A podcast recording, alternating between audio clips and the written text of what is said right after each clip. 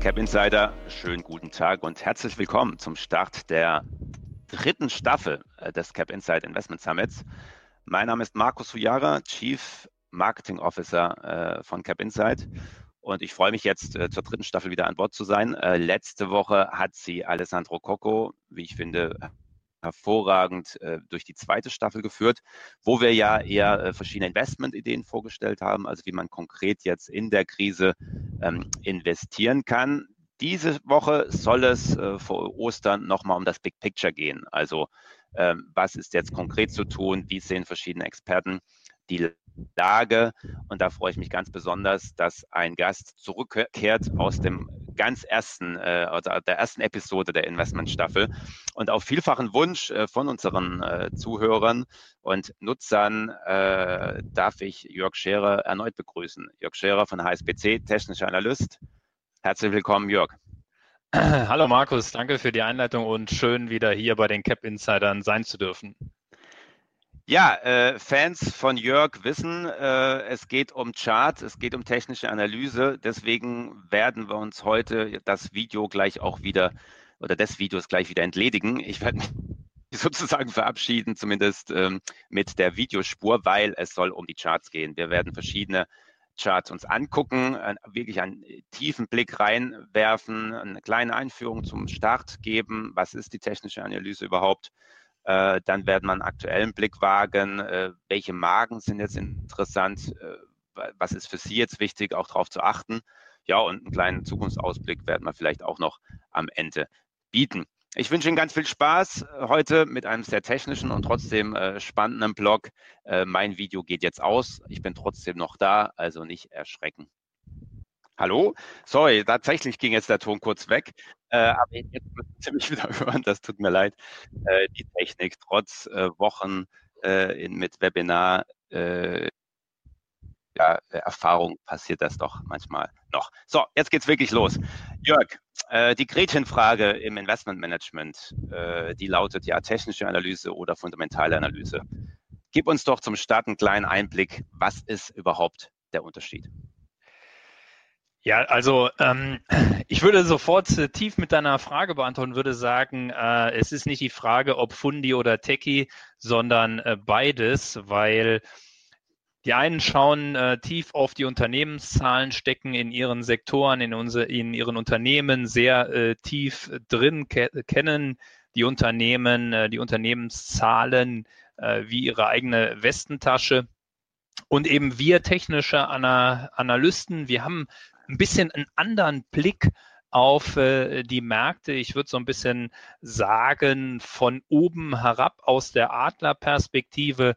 Es gibt eben verschiedene äh, Situationen, wo die Technik ganz einfach dahingehend, äh, weil man äh, sich ein Stück weit rausnimmt, ein Stück weit sich zurücknimmt, ein bisschen Abstand zu den Ereignissen äh, gewinnt und äh, man beispielsweise das, das Thema Marktbreite äh, philosophiert und äh, betrachtet und sich anschaut, wie viele Werte befinden sich in einem Aufwärtstrend. Und da kann gerade in solchen Krisensituationen wie äh, aktuell die technische Analyse schon einen sehr guten äh, Mehrwert äh, ähm, ganz äh, neutral und äh, ganz äh, von dem großen Blick äh, aus äh, betrachtet, ist die technische Analyse natürlich der Versuch aus historischen äh, Kursen äh, die Psychologie der Marktteilnehmer und zwar aller Marktteilnehmer ähm, greifbar und abbildbar äh, zu machen. Und das sind wir dann vielleicht bei einem zweiten äh, Kernasset der technischen Analyse, dass man eben in solchen Marktphasen wie aktuell, die sehr stark von der Psychologie äh, dominiert werden, genau diese psychologischen Aspekte äh, sichtbar machen kann. Aber nochmal, wir halten also nichts von diesem Glaubenskrieg zwischen fundamentaler und technischer Analyse. Das ist wenig äh, zielführend.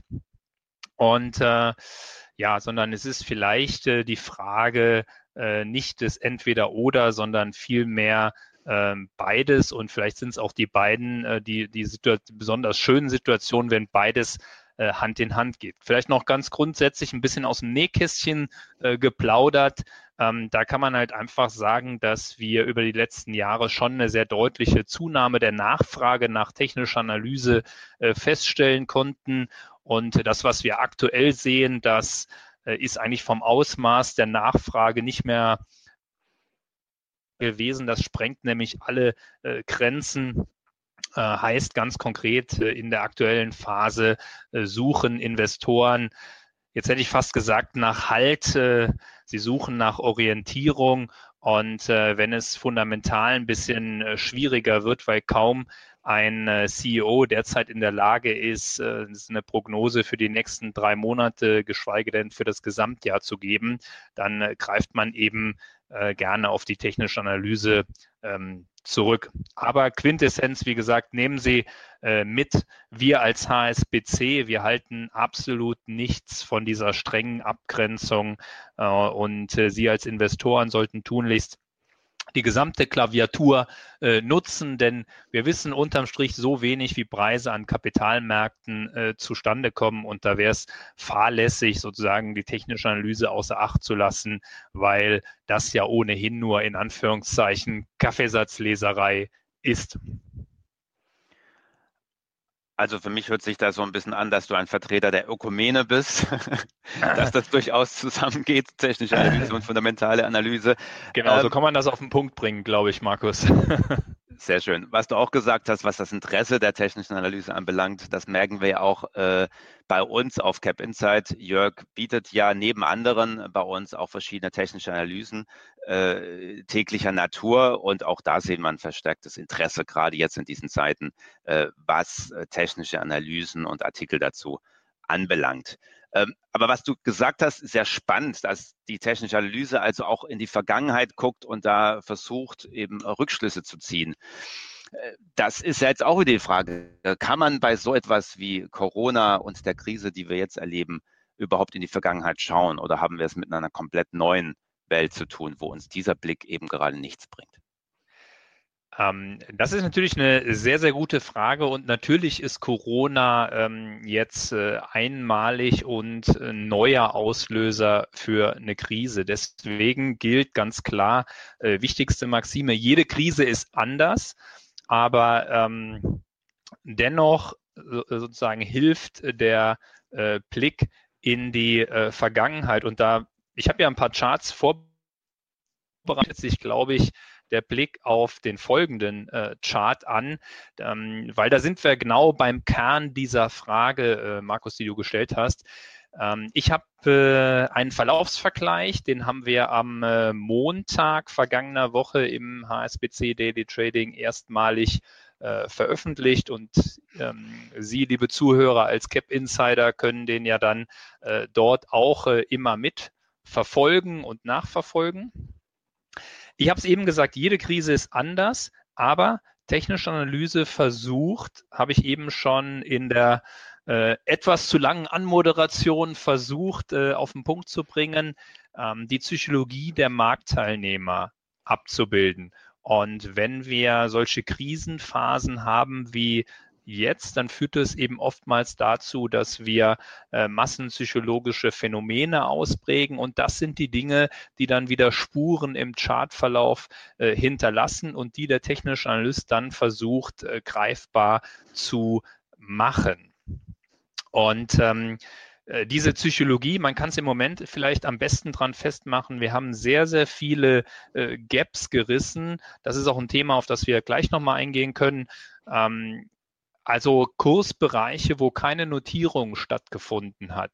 Das ist so ein ganz einfaches äh, Mittel, wo man die, die von der Psychologie dominierten, von Angst und Gier dominierten Märkte dran festmachen kann. Und diesmal ist es eben, äh, weil wir uns in einem Rückschlag befinden, die Bewegung, äh, Angst, Panik und das sind die äh, psychologisch dominierenden äh, Faktoren. Kommen wir ganz konkret zur äh, Situation im Jahr 1989, äh, 1987, sorry. Ähm, die Entwicklung geht bis äh, 1989, 1990, ähm, deswegen der freudsche Versprecher. Ähm, wir denken, dass dieser Verlaufsvergleich durchaus Charme besitzt.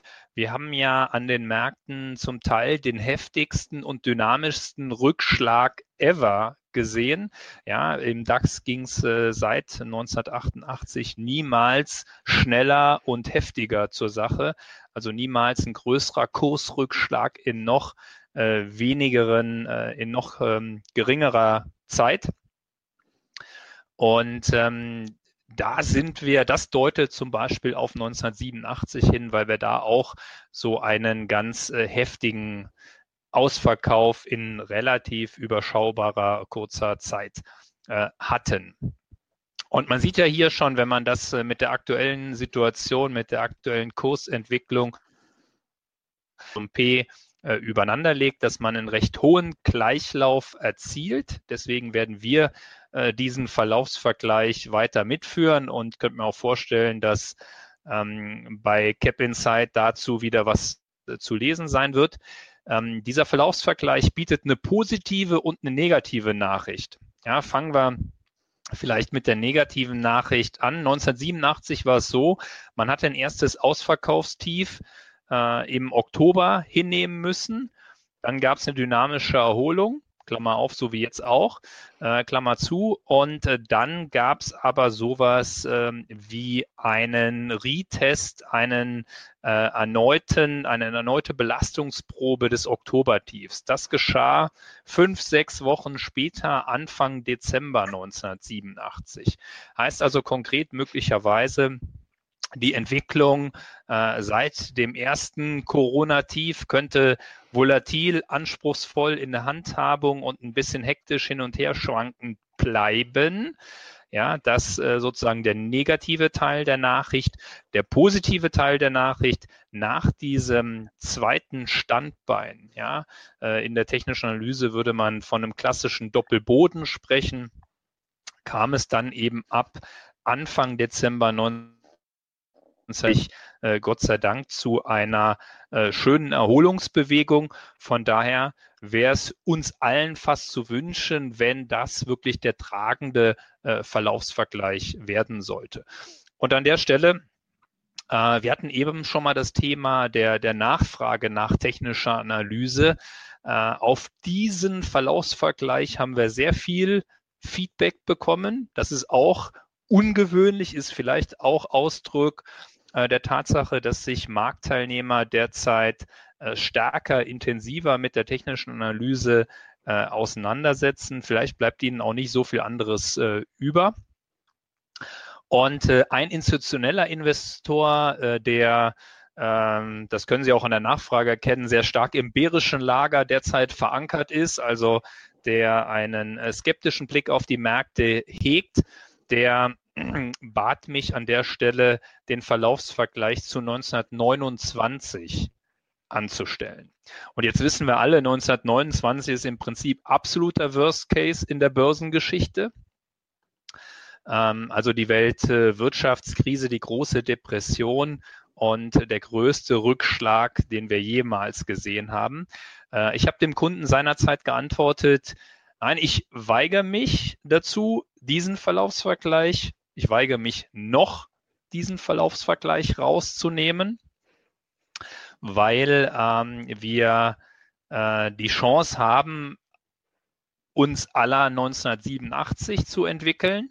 Äh, und der Punkt, ähm, vor Wochenfrist endete meine Analyse mit den Worten, wir werden zeitnah feststellen können, ob das der tragende äh, Verlaufsvergleich ist und man wird es festmachen können an dem Verhalten, wenn wir ein zweites Standbein ausprägen, also nochmal Stresstest dieses ersten Verlaufstiefs und dann einer einsetzenden Erholungsbewegung.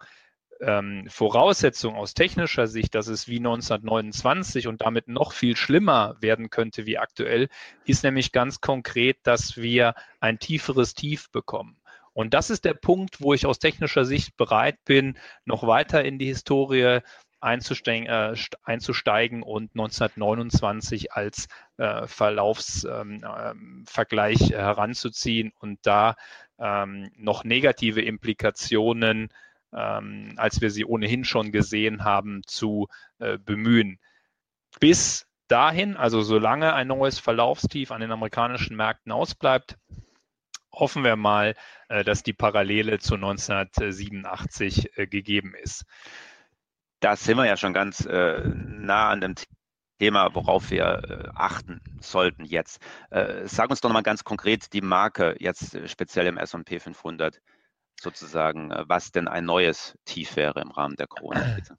Ja, also ähm, Grob äh, ist es äh, 2200, äh, weil äh, wir hier den Verlaufsvergleich, deswegen habe ich es auch ganz bewusst nur grob genannt, äh, die Marke, mhm. weil wir hier den Verlaufsvergleich wirklich auf äh, Schlusskursbasis herangezogen haben. nur so kann man auch den Linienchart ähm, konstruieren. Für die, die tief in der technischen Analyse drinstecken, ist es 2167 Punkte. Ja, man kann es auch, wenn man eher der ähm, europäisch geprägte Investor oder der äh, äh, Home Bias getriebene Investor ist, ähm, ich habe ja auch noch einige Charts äh, zum DAX dabei, äh, dann ist es ganz konkret 8.256 Punkte gesprochen für ähm, die DAX-Entwicklung. Mhm.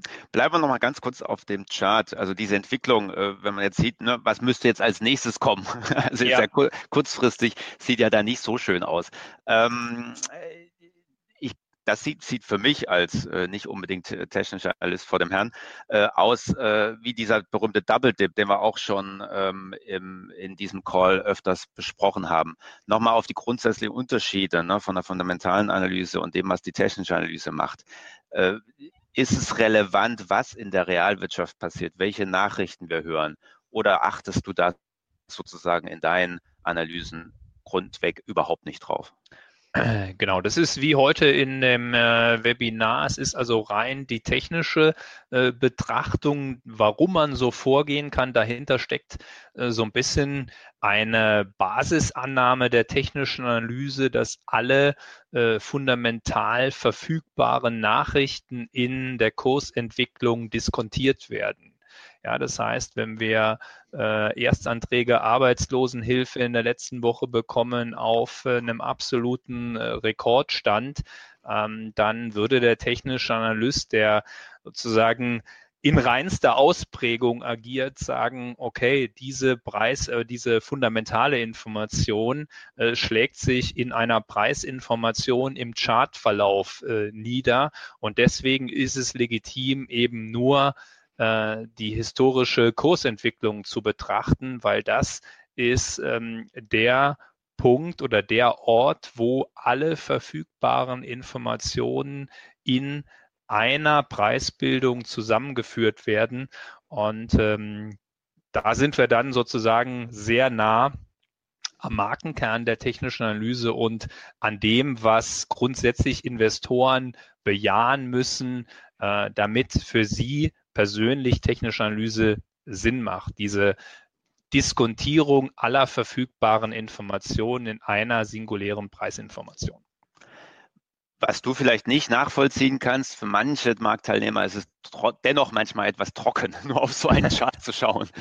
Und äh, jetzt haben wir ja die Möglichkeit, was die letzten Tage und Wochen und Monate inzwischen passiert ist, an ganz konkreten Beispielen mal zu zeigen. Ich sage jetzt mal so ein paar Grundkonstellationen, Grundmarken. Und äh, dazu möchte ich dich einladen und auch unsere Zuhörer, dass wir uns da ein paar dieser, ich sage jetzt mal, Best-of-Konstellationen der letzten Wochen anschauen, um, zu, um und dann so ein paar Prinzipien nochmal zu erklären. Hast du da ein bisschen was äh, mitgebracht? Ja, ähm, sehr gerne. Ich, äh, wir wechseln mal, wir lassen den Verlaufsvergleich beim S&P und äh, den Blick ins Jahr 1987 und ich switche hier auf äh, den Wochenchart beim ähm, DAX, weil ähm, Sie wissen, die HSBC in Deutschland sitzt äh, in Düsseldorf. Ja, im Rheinland ist Karneval ein großes Thema. Und äh, da sagt man natürlich so schön, am Aschermittwoch ist alles vorbei. Ja, ähm, konkret, genauer gesagt, in diesem Jahr am Rosenmontag war alles vorbei. Und ähm, wenn man da hinschaut, dann haben wir kurz vor Karneval nochmal 13.795 Punkte ähm, im DAX gesehen, neues äh, Allzeithoch realisiert und damit auch das Hoch äh, von Anfang 2018 bei 13.600 Punkten übersprungen. Und dann ich hatte es äh, eben schon mal angedeutet, dass Kurslücken, solche Gaps, ähm, Kursbereiche, in denen keine Notierung stattgefunden hat, ähm, für mich eine ganz wichtige Rolle spielen. Dann wenn diese Kurslücken tatsächlich offen bleiben. Und deswegen lautete unsere Überschrift äh, tatsächlich am Aschermittwoch für die DAX-Analyse, die Sie auch bei Cap Insight nachlesen äh, können. Also es lohnt sich aus unserer Sicht tatsächlich, das äh, weiter zu verfolgen. Ähm, die Überschrift am 26.02. lautete Game Changer, alles anders. Und das habe ich genau daraus abgeleitet, dass wir im Prinzip auf der Oberseite einen Fehlausbruch hatte, ja, neues Allzeithoch, aber nur marginal höher. Und das haben wir sofort korrigiert und haben auch den Rückschlag nach dem Rekordstand mit einem großen äh, Gap nach unten vollzogen es war die Kurslücke, die wir tatsächlich am Rosenmontag 500 Punkte nach unten äh, gerissen haben. Und ähm, dann sehen Sie auch so ein bisschen, ja, wenn Sie mit technischer Analyse versuchen, sozusagen am Hoch oder am Tief zu verkaufen, ähm, dann wird es nicht möglich sein. Ja, weil der Techniker braucht immer jemanden, der warum auch immer agiert und handelt an den Märkten, damit er seine Spuren, ich hatte das Bild eben schon mal verwandt, im Chart hinterlässt und äh, die ich dann wieder lesen kann. Ja, und äh, diese, dieses Gap nach unten, das offen geblieben ist, äh, das, äh, der Fehlausbruch nach oben, äh, das hat mich dann dazu verleitet, dass hier schon irgendwas Besonderes in Anführungszeichen in Gang ist. Ja, und ähm, die ersten 500 Punkte hat man sozusagen hergeben müssen. Ja, das Hoch und das Tief erwischt man nicht mit technischer Analyse. Das erwischen aber ohnehin, wenn wir ehrlich sind, nur die Lügner. Und ich glaube, viele Investoren wären heutzutage froh, wenn sie im Bereich von 13.000 Punkten äh, zumindest mal ein bisschen Risiko äh, hätten äh, ja, rausnehmen äh, können. Und Risiko ist vielleicht äh, auch nochmal ein gutes äh, Stichwort. Ja, ich, mir ist nicht daran gelegen, Sie alle zu technischen Analysten zu machen. Ja, behalten Sie Ihren Investmentstil, Ihren Investmentansatz äh, bei, mit dem Sie sich über Jahre auseinandergesetzt, mit dem Sie vertraut sind. Ähm, alles gut. Ähm, wenn Sie diesen Analyseansatz aber noch um so ein paar technische Kniffe erweitern könnten, ich glaube, dann äh, können Sie davon richtig äh, profitieren und viele institutionelle Investoren wollen von mir, von Seiten der technischen Analyse eben ähm, ja immer auch wissen, wo liegen denn die Katastrophenstops. Ja, wo muss ich Absicherungsmarken definieren? Das heißt, technische Analyse, und das ist ein ganz wichtiger Punkt, den ich gerne setzen äh, möchte im heutigen Webinar, vor allen Dingen sehr gut geeignet ist, um kritische Stop-Loss-Marken herauszuarbeiten. Äh, ja, also Niveaus, wo man sein eigenes Bild, seine eigene Marktmeinung hinterfragen sollte, auf den Prüfstand äh, stellen sollte, wo es sich besonders lohnt, über den Tellerrand äh, hinaus äh, zu blicken. Und äh, das ist aus meiner Sicht ein ganz großer Mehrwert, äh, den die technische Analyse hier liefern kann. Ich sage Ihnen an der Stelle nochmal, äh, seit vielen, vielen Jahren verfassen wir als HSBC äh, im Allgemeinen und ich dann oder meine Wenigkeit im äh, Speziellen einen großen technischen Jahresausblick und besagte ähm, absolut letzte Rückzugslinie in Sachen Risikoreduktion, ja, der taufe das dann immer gerne auch äh, den Katastrophenstop für das kommende Jahr für den DAX hatten wir äh, im Jahresausblick bei 11.800 Punkten äh, definiert. Man sieht es auch hier, das ist der, die grüne Linie, der Durchschnitt der letzten 200 Wochen. Ähm, 11.8 auch horizontal ein Thema immer gewesen, diverse Hoch- und Tiefpunkte hier ausgeprägt und unterhalb von 11.8 hätte man den steilen oder hat man den steilen Erholungstrend seit Dezember äh, 2018 gebrochen. Also auch das nochmal ein Punkt, wo man im Verlauf dieser Krise feststellen konnte, hoppla, hier hat sich irgendwas dramatisch zum Schlechteren verändert, wenn diese Marken hier einfach brechen ohne jeden Widerstand. Ähm, und äh, auch die Betonung liegt an der Stelle ohne diese Gegenwehr, ohne jeden Widerstand. Ja, ähm, und äh, also was Sie von heute in jedem Fall mitnehmen sollten, dass man technische Analyse sehr gut einsetzen kann, um diese Rückzugslinien, um diese ähm, Katastrophenniveaus, Katastrophenstops äh, herauszuarbeiten.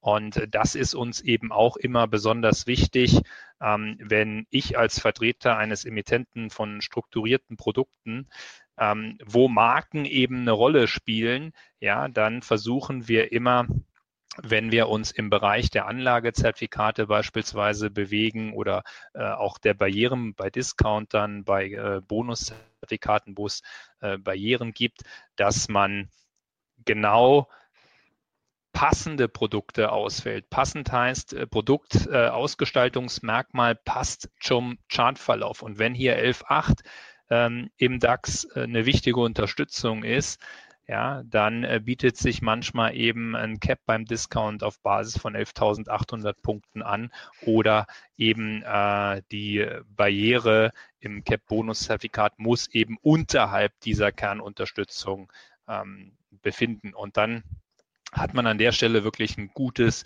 schönes äh, Anwendungsgebiet äh, der technischen Analyse feststellen und festmachen können. Ja, liebe Cap Insider, heute sind Live-Teilnehmer und Webinar-Teilnehmer klar im Vorteil. Zum einen sehen Sie diesen, diesen Graph, der natürlich hilft, äh, die Ausführung zu verstehen. Ähm, zum anderen können Sie sich äh, in unserem Chat beteiligen. Ja, also wir haben da jetzt auch äh, den Artikel, von dem Jörg Scherer sprach, auch einfach mal gepostet und das werden wir jetzt auch heute noch ein bisschen weitermachen. Sie können diesen Chat auch nutzen für Ihre Fragen an die technische Analyse. Allgemein, aber jetzt auch speziell in dieser Phase machen Sie davon gerne Gebrauch, wenn Sie mögen.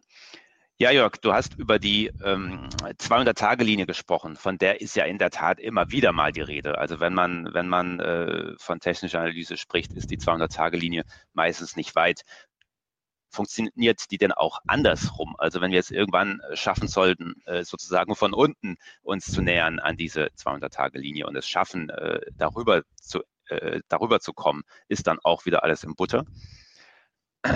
Ja, also die, du hast vollkommen recht, die 200-Tageslinie, das ist die ohne Frage die meistbeachtete Klettungslinie.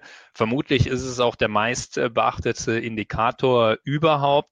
Und es gibt sehr viele äh, Studien ähm, über die Sinnhaftigkeit äh, der ähm, 200-Tageslinie. Also äh, ich sage immer zu meinen institutionellen Investoren an der Stelle, und wenn ihr noch so fundamental getrieben seid, am Ende aller Tage, am Ende einer Investmententscheidung ein Blick auf ähm, die 200-Tageslinie, notieren wir darüber, notieren wir darunter. Ähm, das ist das, was man am Ende des Investmentprozesses immer noch mal haben sollte weil wir haben zu dem Thema selbst eben auch viele Auswertungen ähm, angestellt. Und was man in jedem Fall feststellen kann, da sind wir wieder bei dem äh, Punkt oder bei dem Ausrufezeichen, das ich eben setzen wollte, unterhalb der 200-Tageslinie nimmt das Risiko für ja, ich will nicht sagen äh, schwarzen Schwan, ja, das wird auch in diesen Tagen ein bisschen inflationär äh, verwandt, dieser Begriff, aber für einen großen Drawdown, sagen wir mal für den grauen Schwan, äh, das nimmt äh, deutlich zu. Ja, also dass man große Tagesverluste erzielt. Ähm, die Gefahr ist unterhalb der 200-Tageslinie deutlich größer wie oberhalb der 200-Tageslinie. Also das auch nochmal vielleicht für Sie so ein bisschen sie darauf zu sensibilisieren und dafür zu sensibilisieren, dass äh, die Klettungslinie nicht nur sozusagen der Maßstab ist, befinden wir uns in einem Aufwärts, befinden wir uns in einem Abwärtstrend, sondern auch ein Risikogradmesser äh, darstellt, nämlich dahingehend, dass ihr Risiko deutlich zunimmt, äh, wenn wir uns unterhalb der 200-Tageslinie äh, befinden. Vielleicht an der Stelle noch ein äh, ganz spannender Chart, weil ähm, vermutlich treibt eben viele Investoren auch um, äh, wo ist tatsächlich unten. Ja, ähm, und ähm, da bin ich relativ zuversichtlich, dass äh, 8000 Punkte im DAX äh, unten sind. Und ähm, ich habe mich äh, dahingehend Mitte März auch ein bisschen aus dem äh, Fenster äh, gelehnt.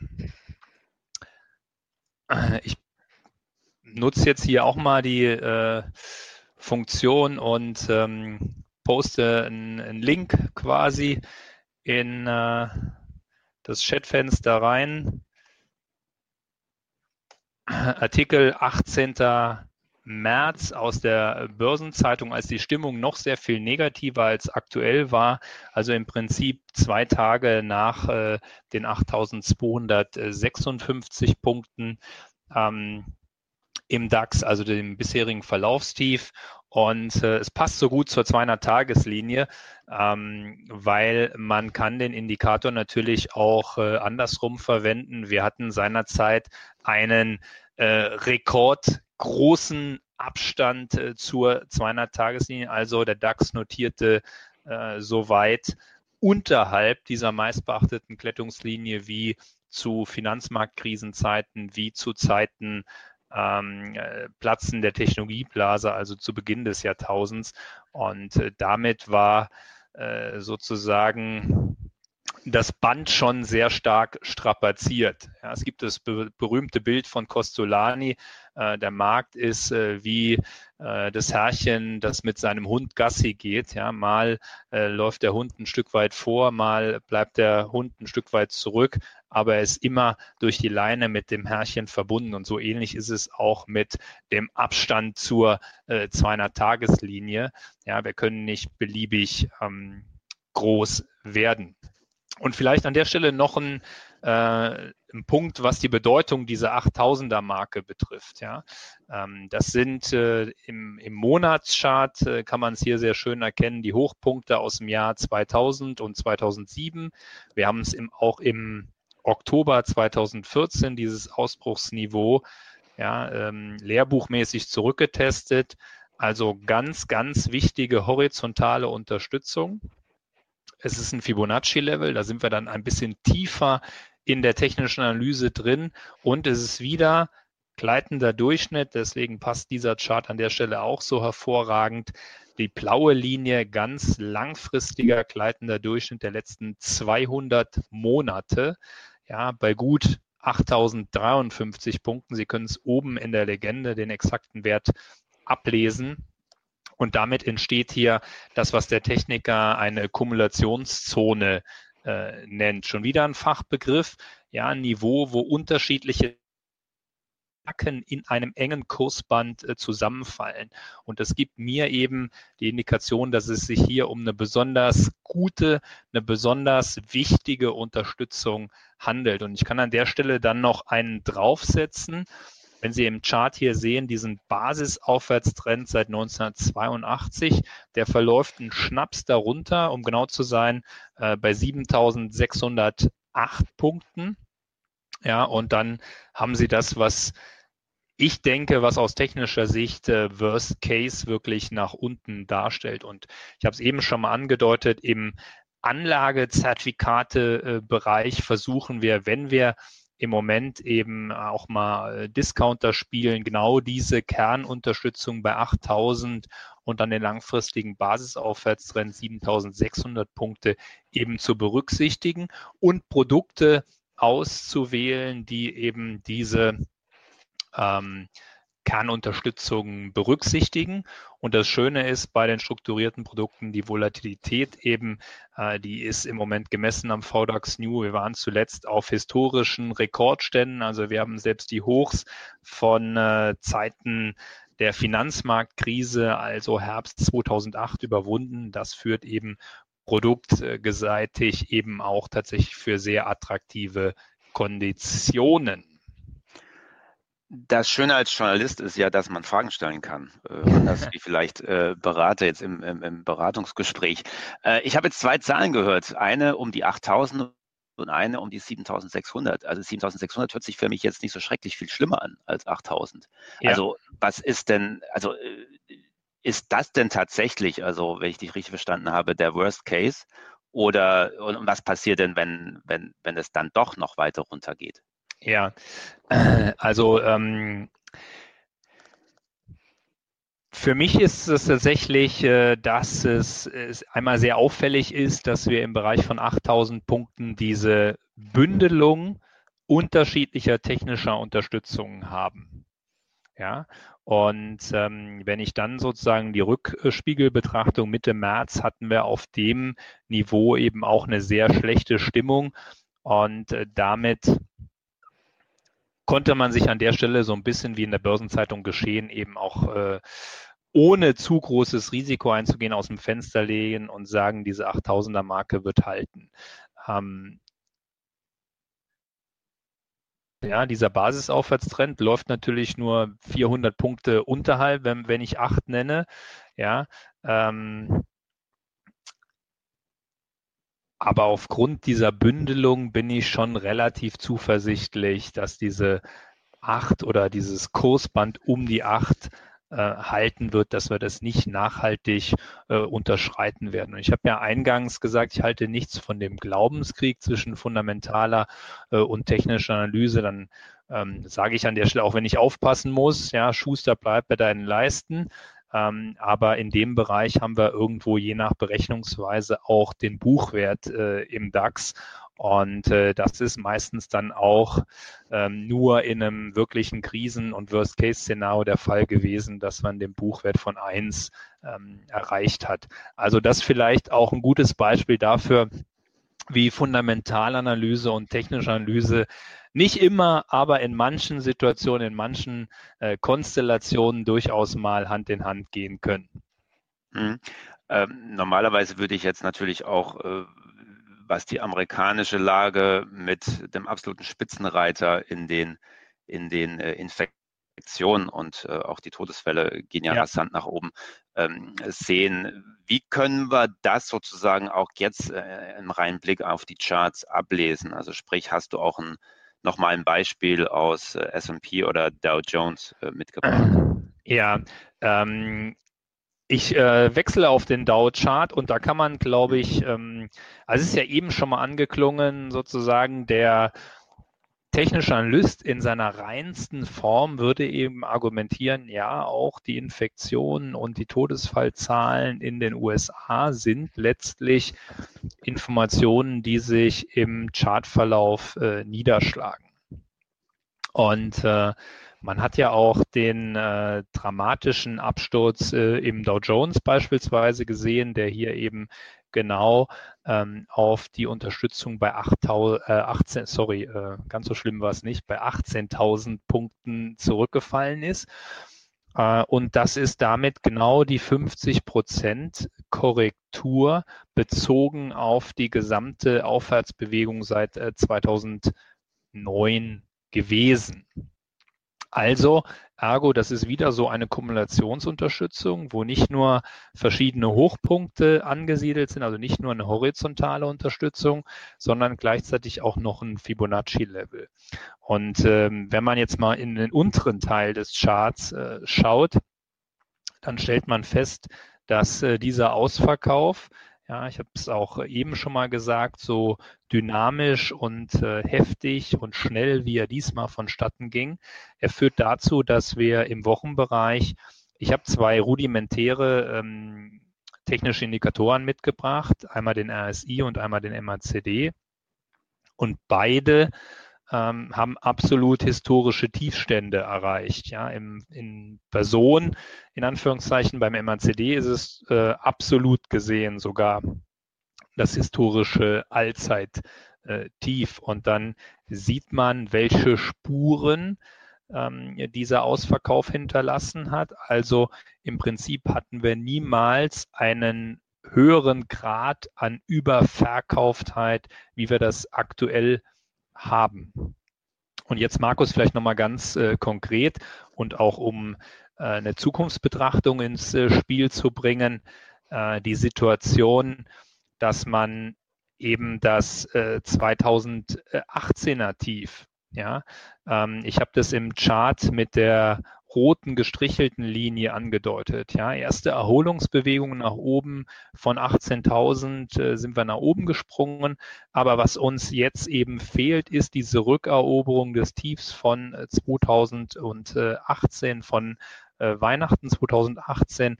Und das wäre so ein wichtiges Mosaiksteinchen, wo man sagen würde, ja, jetzt scheinen die USA tatsächlich das Schlimmste äh, überstanden zu haben.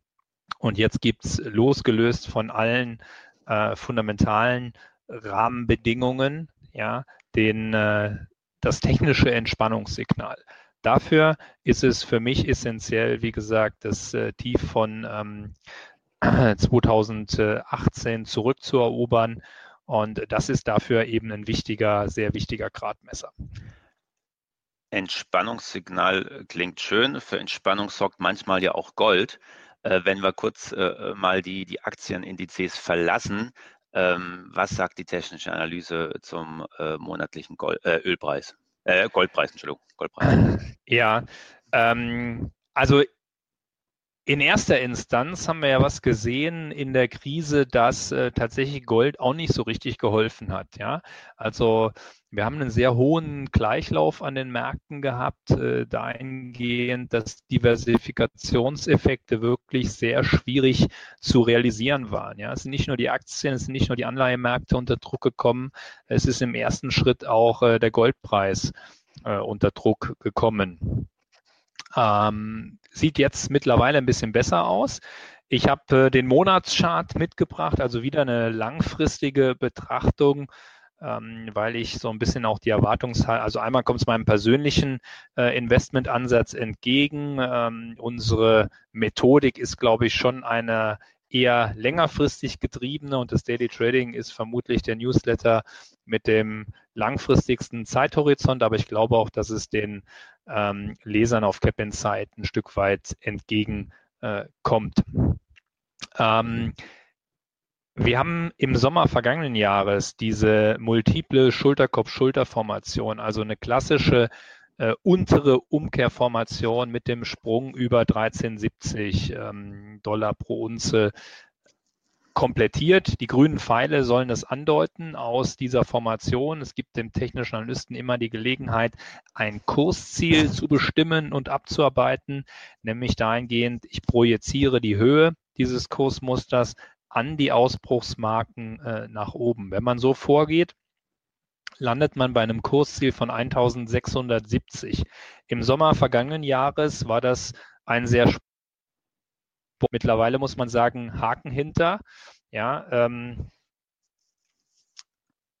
dieses Kursziel haben wir abgearbeitet und äh, erreicht. Jetzt werden die Anleger oder die Zuhörer ähm, ja zu Recht fragen, und wie geht es jetzt weiter oder was können wir sonst noch aus diesem Chart herauslesen? Ich habe es ja eben äh, in der Einleitung angerissen, dass Gold im ersten Schritt auch verkauft wurde. Und das hat dazu geführt, dass wir eine sehr sportliche Monatsspanne äh, hier im März ausgeprägt haben. Also eine große Spanne zwischen Hoch und Tief. Und das Tief bei 1450 Dollar pro Unze deckt sich äh, sehr schön mit äh, vorangegangenen Tiefpunkten. Das wäre also für mich so ein Niveau, wo man jetzt, wenn man investiert ist, Stopmarken nachziehen kann. Das ist äh, sozusagen das Risiko reduzieren, indem man äh, Absicherungen nach oben nachzieht.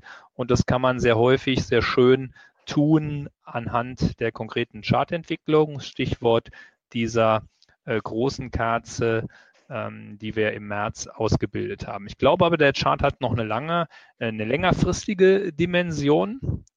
Und unsere ganz langfristige Lesart, äh, unsere sehr langfristige Interpretation dieses Charts ist die, dass wir zu Beginn des Jahrtausends einen neuen Aufwärtstrend etabliert haben, dass wir den im Jahr 2011 nach oben versucht haben auszubrechen, ist uns dann nicht ganz äh, gelungen. Und für diesen diese Übertreibungsphase 2010, 2011 haben wir lange Jahre die Zeche gezahlt und die Zeche zahlen wir oder haben wir gezahlt in Form dieser abwärtsgerichteten Korrekturflagge, wie ich sie im Chart auch eingezeichnet habe.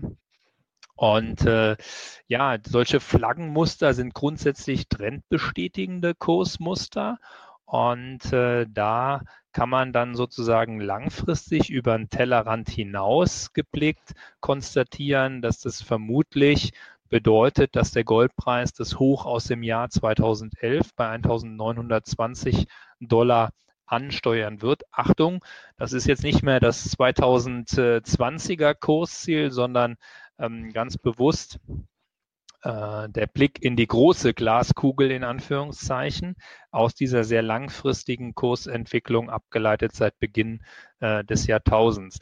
Und wenn für diejenigen unter Ihnen, wo sich äh, sozusagen das Allzeithoch 1920 so sportlich oder in Anführungszeichen ähm, aggressiv anhört. Es relativiert sich, glaube ich, so ein bisschen dieses Kursziel, wenn man schaut, dass gegenüber vielen anderen Währungen, also äh, gegenüber dem japanischen Yen auf Euro-Basis, äh, gegenüber dem britischen Pfund, der Goldpreis diese neuen Allzeithochs schon geliefert hat. Also da sozusagen kurzfristig haben wir ein wichtiges Kursziel erreicht, langfristig äh, haben wir äh, möglicherweise noch ein paar Körner im Tank. Liebe Cap Insider, für mich wird gerade klar, dass man jetzt gar nicht unbedingt äh, Spezialist für verschiedene Fachthemen sein muss oder, oder Märkte, äh, solange man technischer Analyst ist, weil dann kann dann kann ihm das eigentlich relativ egal sein, über welchen Index man gerade spricht, solange äh, die, die Regeln äh, sind ja doch äh, ähnlich oder sogar die gleichen. Deswegen, äh, wir können, ich weiß, dass Jörg äh, noch sehr viele weitere Charts vorbereitet hat. Das können wir im Rahmen dieses Calls nicht alles besprechen. ich verweise da auf unsere Reihen, auf Cap Insight, aber auch was Jörg und HSBC sonst veröffentlicht. Jörg, ich würde dich zum Abschluss bitten, noch einmal ein richtig schönes Beispiel herauszusuchen, was du unseren Zuhörern auch mit auf den Weg geben kannst, was jetzt wichtig wird äh, in einem ganz äh, spannenden Index oder in einem spannenden Markt. Ja, ähm, ich nehme, ich wähle Öl an der Stelle. Mhm ja, ähm, weil es ein Positivbeispiel ist. Ja, äh, man, ich habe ja mal gelernt, man soll Präsentationen und Vorträge mit etwas Positivem beenden. Ja, deswegen an der Stelle Öl.